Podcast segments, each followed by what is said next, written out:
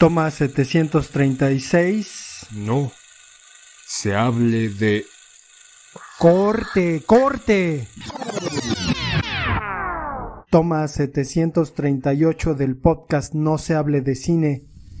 Comenzamos con No se hable de cine. Corte y queda.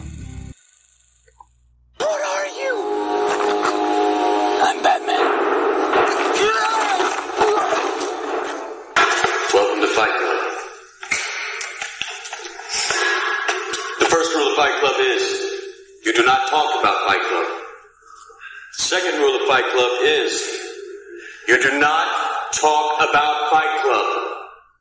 Third rule of Fight Club someone yells stop, goes limp, taps out. The fight is over. and you will know my name is the Lord when I lay my vengeance upon thee.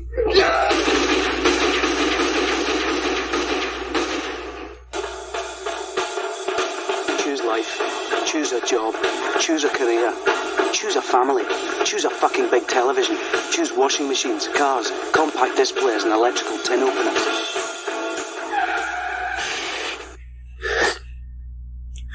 Tranquilo. Tranquilo. Abre los ojos.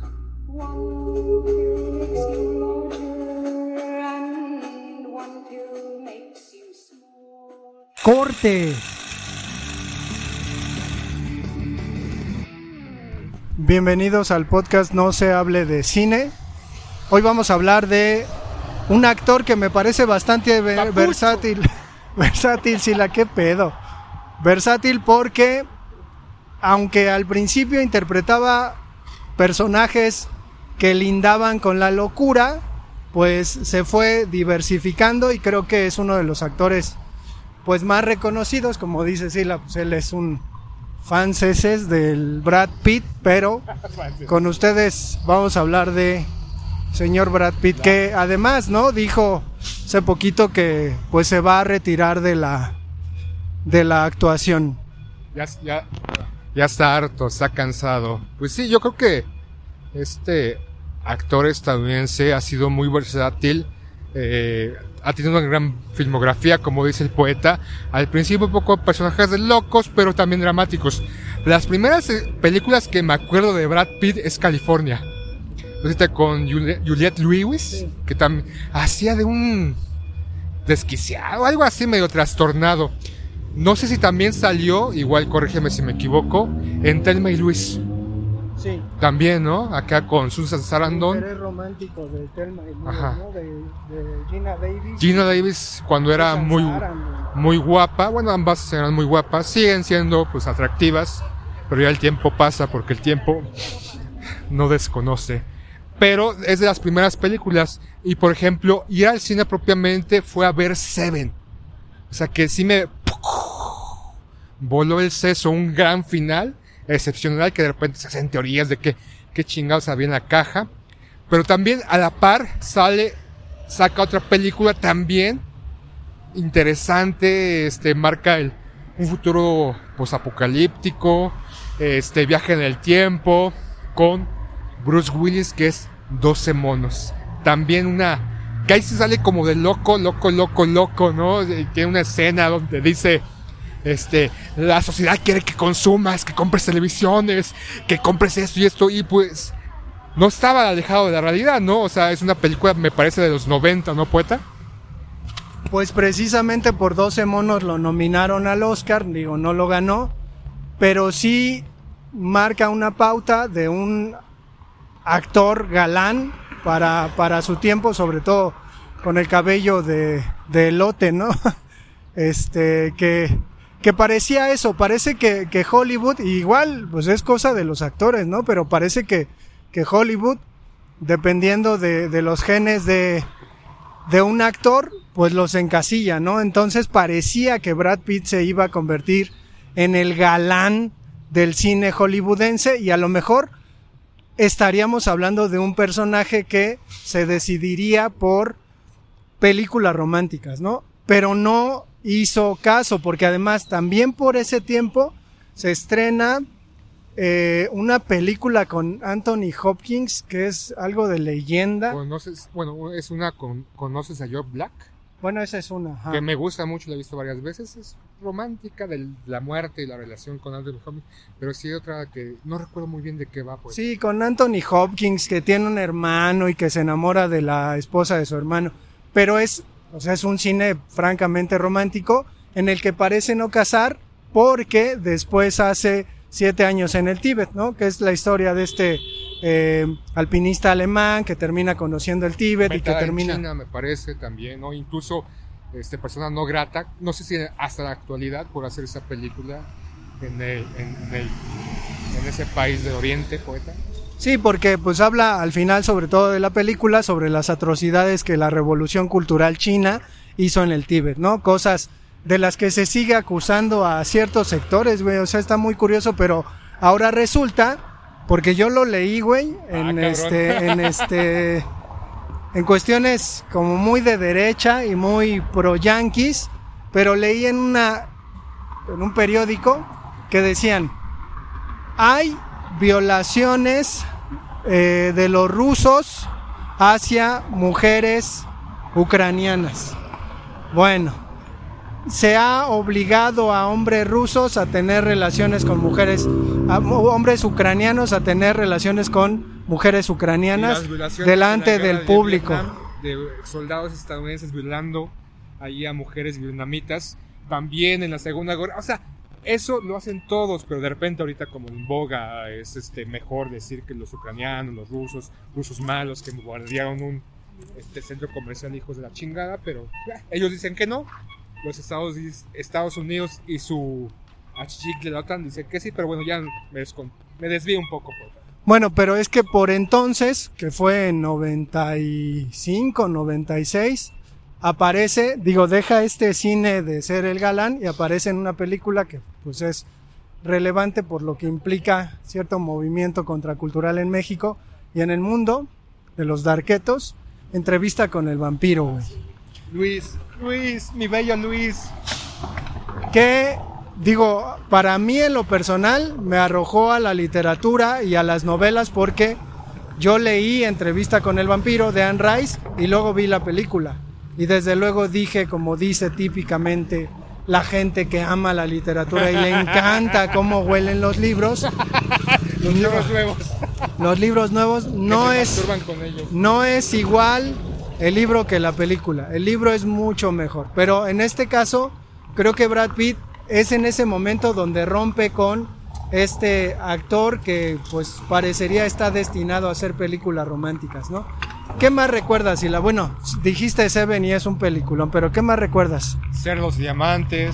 También ahorita donde hace un acento medio irlandés o escocés que, Mexicano, ajá, es- que no se entiende ni madres, pero una gran película y que todo esta estratagema y todo lo que conlleva para que este luche y pierda y supuestamente los negocios de esta mafia. Bueno, creo que también sale John Stampton, el pelón, cuando corriges a pelón, pero una de nuestras películas favoritas, El Club de la Pelea. ¿no? Con Edward Norton. Y sí es un actor que ha, evolucionado, ha pasado de, de- de una, un estilo cinematográfico, una corriente, no solamente en la cuestión del, como hay muchos, ¿no? Como, eh, por ejemplo, no sé, eh, el de, ah, se me fue el nombre, bueno, algún actor romántico que haya estado mucho tiempo ahí, el que hizo Filadelfia, porque hacía mucho cine romántico. ¿Cómo se llama ese actor? Tom Hanks. Tom Hanks, ¿no? Que era como, no se encasilló durante mucho tiempo como Tom Hanks en ese cine romántico, cine de amor y demás, comedia y demás. Este actor sí empezó a, a saltar de un lugar a otro, ¿no? Y, era, y creo que hemos visto bastante películas de este actor, incluso nos gustan muchas de estas películas. Se me había olvidado precisamente entrevista con el vampiro, pero sí, ¿no? O sea, creo que es, pues, es, es curioso este, este actor en su manera de, eh, ¿cómo se llama? De tener proyectos, ¿no? Ahorita me viene a la memoria Troya, ¿no? Que nada tiene que ver con la historia, pero porque de repente en esas curiosidades aparece un avión, ahí en una de las escenas, que un, que un reloj digital, pero Troya me gustó mucho, o sea, yo sé que no da- nada tiene que ver con la historia, ni con la- el libro, ni mucho menos de, ¿cómo se llama? La Ilíada. Ajá. Pero pues me, me agradó, ¿no? Mucho el ser Aquiles, ¿no? Y su manera de luchar y todo eso. Pues es entretenida la película. Sin embargo, en lo, en lo previo, cuando hablas del Club de la Pelea, que está basado en un libro de Chuck Palahniuk que se llama El Club de la Lucha, yo me acuerdo clarito que estábamos en huelga del 99 y que íbamos a clases extramuros. Y, y entonces, pues, la, la huelga nos obligó a estar en esas circunstancias, pero me acuerdo que tú fuiste al cine a verla. Igual no nos, no nos topábamos tanto por la circunstancia y me acuerdo clarito que lo que me sorprendió del asunto y de la anécdota es que él sí la me contó toda la película. Pero me la contó completamente porque yo le dije, bueno, va, digo, no existía la palabra spoilear, pero me la contó con buena intención porque le había sorprendido mucho. Y me acuerdo que al final le dije, güey, ya vi la, pe-". o sea, no había visto la película, pero con su historia, con su forma detallada de contarme toda la película, durante un recorrido que hicimos en la calzada Vallejo, pues me contó, ¿no? Y ya dice, yo ya vi la película. Y cuando la vi dije, no mames, o sea, ya la había visto. El Sila me la contó también que ya la había visto. ¿Por qué? Pues el Sila tiene esa cualidad de poder contar historias de manera muy detallada. Y como que casa en este actor que de repente pues intenta a través de una película criticar todo el sistema, ¿no? Porque pues básicamente lo que pasa con el club de la pelea es eso, ¿no? Criticar a individuos que están insertos dentro de un sistema que exige al individuo que consuma y si no consume pues no vale nada y lo que representa no sé si, si podamos decirle de construcción del mundo o más bien destrucción, ¿no? Porque en la película pues destruyen todo lo que pueden, ¿no? Estos destruyen cuates. el sistema económico central, ¿no? Que son, no sé si los bancos, esas empresas, que con su bota subyugan al pueblo para que se consuma, no importa si tiene dinero, aunque se endeude tres, cuatro generaciones que en este momento tenemos, ¿no? Gracias a este, Electra, Coppel, a sus banquitos, ¿no? Y también esos consorcios bursátiles que te dan préstamos a diestra y siniestra, precisamente para que accesas, accedas a esta vida feliz y pues de un mundo maravilloso que es el consumismo. Pero pues creo, creo que el, la semilla que, que planta el Club de la Pelea, digo, al menos a mí ahora me ha hecho pensar y buscar una empresa llamada BlackRock y un algoritmo que tienen con el que son capaces de garantizar ganancias millonarias a quien quiere invertir en el algoritmo llamado Aladdin. ¿Y qué es eso? Dios, Ah, el dios de los algoritmos, güey. Cualquier cosa que te imagines de cualquier empresa en la que BlackRock tiene metida sus manos, pues esta cosa, este algoritmo puede prever. Los cualquier situación. los cambios, Sí, sí, sí, todo, todo, incluso las provoca. Entonces, Hay una película, ¿no? No, no, recuerdo algo así de que ah, es, este, en los 90 que precisamente surgían esas teorías de que una ecuación podía cambiar, ¿no? El mundo incluso este, se utiliza en 007 con Spectre que hace ciertos movimientos, ciertos Pi, ¿no? Es la película de Pi. Ah, también, entonces, está cabrón, ¿no? Pues, Sí, pues, pues al final creo que este tipo de trabajos nos pueden meter, ¿no? En una, en una dinámica, eh, no quiero decirlo así, pero como de conciencia distinta o de decir, eh, ya sé de qué se tratan las cosas, ¿no? Tampoco me chupo ninguno de los 20 dedos que tengo. Pero después, creo que no ha dejado de trabajar en realidad. Me acuerdo de la película que se llama El asesinato de Jesse James, que no me por ejemplo. A mí me gustó mucho porque es una película lenta, un western, muy contemplativa, con Casey Affleck, me parece que es el que termina matándolo. Bueno, ya la spoileé, pero pues si la película se llama El asesinato de Jesse James, pues es lógico que acabe en eso, pero creo, creo que vi, bueno, recuerdo haber leído una entrevista de Brad Pitt en donde se asumía completamente como un actor. Y decía en esa entrevista, bueno, yo puedo estar viviendo lo que sea en mi vida personal, pero cuando me llaman a la, a la escena, pues yo tomo mi maquillaje y con eso entro, ¿no? Con mi maquillaje en el puño. Entonces, creo que a mí me, me sirvió como, como esta conciencia, ¿no? Que tenía él mismo como, como actor y en su trabajo. Pero después hace, digo, ya no sé si estamos en cronología o no, pero hace este el señor y la señora Smith, sí la. Así donde conoce a Angelina Jolie, ¿no? Y que supuestamente ahí surge el amor. Que es, es una, pues, hi- historia o película entretenida, ¿no? O sea, no tiene gran rele- relevancia. Este, y ya pasa más allá de lo que, creo que la importancia de esta película es por lo que hay detrás, ¿no? De la relación entre estos dos actores. Estaba con Jennifer Aniston en ese entonces. Ambas mujeres muy guapas, ¿no?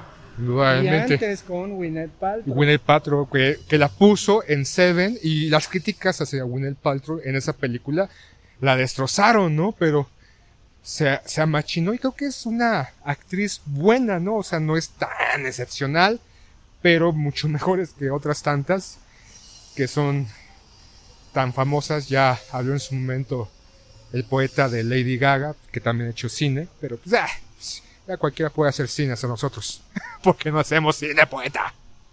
Pues sí, pero si quieres nos centramos en su trabajo relativamente más reciente, que es Érase una vez en Hollywood con Quentin sin Tarantino. gloria, ¿verdad? Bastardo sin gloria, es cierto. Y otra del tanque, que no recuerdo cómo se llama. Sí, bueno, esa no vale. Pero Detenida. yo la vi, ¿no? Y hay otras, o sea, hay varias. Hay una en donde hace un, un este, no sé si es esa misma, ¿Cuál? donde hace un militar, pero es, o sea, es un mili- militar contemporáneo que es así como muy cuadrado. Ah, sí, sí, sí, sí, no recuerdo cómo se llama, que lo, que lo envían creo que a la guerra de Golfo como sustituto de general, porque estaban perdiendo. Y hay otro, Mátalo suavemente, de que también salió. O sea, tiene pinche su filmografía extensa el cabrón. Porque incluso me acuerdo de una película viejita también con Robert Redford, donde es juego de Ah, espías, sí, me juego de parece. espías, que él este, está en Corea del Norte y quiere y se introduce para salvar a alguien, ¿no? Sí, sí, sí. Bueno, pero, o sea, sí vamos dando cuenta en esta caminata porque, bueno, les tenemos que comentar que si escuchan ruido alrededor es porque venimos caminando en la Ciudad de México, pero sí nos damos cuenta que, pues, es un actor polifacético, ¿no? Pero se convierte, digo, no quiero decir en la musa de, de Quentin Tarantino, pero lo invitan a ser parte de los buenos en esta película que se llama Bastardo sin Gloria. ¿Y qué pasa con su personaje, si la te acuerdas? En esta película hace de, de la cabecilla de un grupo para atrapar nazis, ¿no? Y marcarlos y matarlos. Pero es un personaje eh, chistoso en cierto momento, ¿no? Creo que, y sobre todo ya lo contamos en, en, una, en un momento, eh, porque hablamos de Quentin Tarantino, y por ejemplo, estas escenas donde atrapan a este, a algún nazi, y lo marcan para que no olvide, o sea, porque se va a quitar el uniforme en algún momento que termine la guerra y va a tener una vida feliz y hermosa, pero para que él no olvide todo lo que hizo, lo marcan en la frente, ¿no? La suástica, me parece, pero la toma en picada que te hace adentrarte a la acción de ese momento, ¿no, poeta? Pues sobre todo tomar el riesgo de lo que representa como un artista muy reconocido en Hollywood, Toma en baúl, creo que le llaman. este tipo de papel, sobre todo porque eh, hay que considerar, ¿no? Digo, yo recuerdo mucho el caso de, de Will Smith, que en algún momento tuvo la oportunidad de trabajar con Tarantino y que Tarantino pues, le ofreció directamente el papel de Django y no lo quiso, ¿no? Por lo que representa en cuanto a venganza. No, Y podemos- No hables de mi esposa, quita de tu boca el puto nombre del... Ay, che, güey. Bueno, pero, pero ahí está, ¿no? Es decir, tomar el riesgo de personaje vengativo que termina siendo muy simpático, ¿no? Y que cualquiera termina simpatizando con el personaje que hace Christopher Waltz, que uno dice, bueno, pero este cuate es un maldito, pero simpatizas con él y te roba el corazón en la película. Pero también simpatizas con el que se venga de manera muy atroz, ¿no? Poniéndole una suástica en la frente a los nazis, digo. Pero es- esta escena de Christopher Wilde cuando está comiendo con este una niña que había, un, adolescente que ya creció, que había huido, Shoshana. Shoshana, y le da, ¿no? Un strudel, pero le pone, me parece crema o no sé algo, pero es de, de animal y que los judíos no pueden. Pero el personaje de Lauren, creo, no recuerdo bien su nombre, que es una gran actriz también francesa, indudablemente también muy guapa y una película que me gusta mucho de ella, que es La vez que conocí el corazón de mi papá, en donde pues este, al, al terminar eh, el momento de convivir con él y él se va, el personaje de este, este comandante nazi, general no sé qué, y se retira, pues, el momento climático de el personaje de Georgiana que ah, respira, le vuelve el alma a la vida, ¿no? Porque pues convivió con este güey que mató a sus papás y a su hermana, me parece. Sí, Sí, pues sí. Un maldito, pero creo que, creo que Brad Pitt ha sabido elegir sus papeles y termina, creo que coronando, y con eso vamos a medio concluir este episodio, con el personaje que hace en Era hace una vez en Hollywood, Chila. Sí, Eh, la putiza que le mete. un personaje que, que se roba la película, digo, no demerito el papel que hace Leonardo DiCaprio porque me parece que son complementarios, pero sí hay algo de oficio, de actuación, ¿no? Este, en gestos, en interpretación, incluso este plano secuencia que Quentin Tarantino se, se atreve a hacer eh, con personaje que interpreta a Bruce Lee, ¿no? Y eh, pues cómo, cómo lleva Brad Pitt su actuación, ¿no? Actuar en plano secuencia una pelea es muy complicado y él la hace bien, o sea, la lleva bastante bien, entonces creo que, que sí se merece el Oscar precisamente por, por este papel que tiene que es tan, tan entrañable. Sobre todo el final, sí la... Sí, ¿no? Este poder, este, lograr que este, estos, este grupo, ¿no? De la familia Manson, pues, De fanático. de fanáticos, ¿no? Jóvenes, bueno, no adolescentes, de veinteañeros, manipulados por, por ese tipo, ajá, por el encanto y la personalidad que muchos decían que tenía Charles Manson de seducir tanto a hombres como a mujeres, de no matar a esta actriz que en la vida real fue asesinada, una actriz embarazada y pues mataron a esa actriz junto a sus, sus acompañantes. Y en esta película no, pero sobre todo en esta, esta, este juego de el personaje de, de Brad Pitt, de Leonardo DiCaprio, Leonardo DiCaprio saca su, ¿cómo se llama? Lanzallamas. Lanzallamas, ¿no? Y así pelea el otro también, o sea, la manera tan fluida, ¿no? De, de, de esa escena que es memorable, ¿no? Y que to- muchos quisieran que hubiera pasado. También como en la de Basado sin Gloria de haber asesinado a Hitler, pero pues, ah, eso ya es otra historia. ¿Cómo, ¿Cómo se llama el personaje este de Bastardo sin Gloria? ¿El oso de qué? El oso de, ay, no, de Bueno, es un cuate que revienta a nazis con un bat, ¿no? Bronx, ¿no? Algo No así. me acuerdo, algo así. Boston. Algo así. del béisbol, ¿no? Sí, sí, sí. Pero, Pero eh, escena cuando va saliendo como del túnel y se escucha. ¡pa! ¡pa! O sea, te, te, te adentra y tú, ¿qué pedo? ¿Qué? Porque no vemos antes de esa escena quién es el oso, ¿no? que mata además a Hugo Stiglitz, ¿no? Hugo Stiglitz es para nosotros mexicanos un actor, ¿no? De cine mexicano de los años 70, bastante cutre y gacho, pero pues está ahí. Creo que, creo que, pues esta, esta advertencia o este llamado de que Brad Pitt va a dejar los escenarios, digo, no sé si va a hacer teatro en algún momento porque, digo, si se, si se nota un actor tan apasionado, no sé si lo va a dejar de hacer, pero su última película o la más reciente película que se va a estrenar precisamente el siguiente mes en agosto, algo sobre el tren, ¿no? Que es una película de acción donde sale tu queridísimo Bad Bunny, Sila. Ah, sale Bad Bunny. Sí, no Eh, eh, eh, yeah, yeah, yeah, yeah. Ya próximamente voy a sacar mi disco de reggaetón. Espérenlo.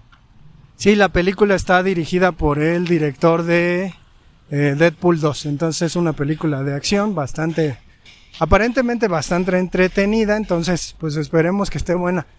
Como conclusión, si la que llegamos, Brad Pitt no es solo un galán, que No es una cara bonita, es un actor que logra transmitir al personaje que está interpretando o a la mayoría de los personajes que interpreta. Bueno, pues con eso concluimos nuestro episodio de hoy. Adiós.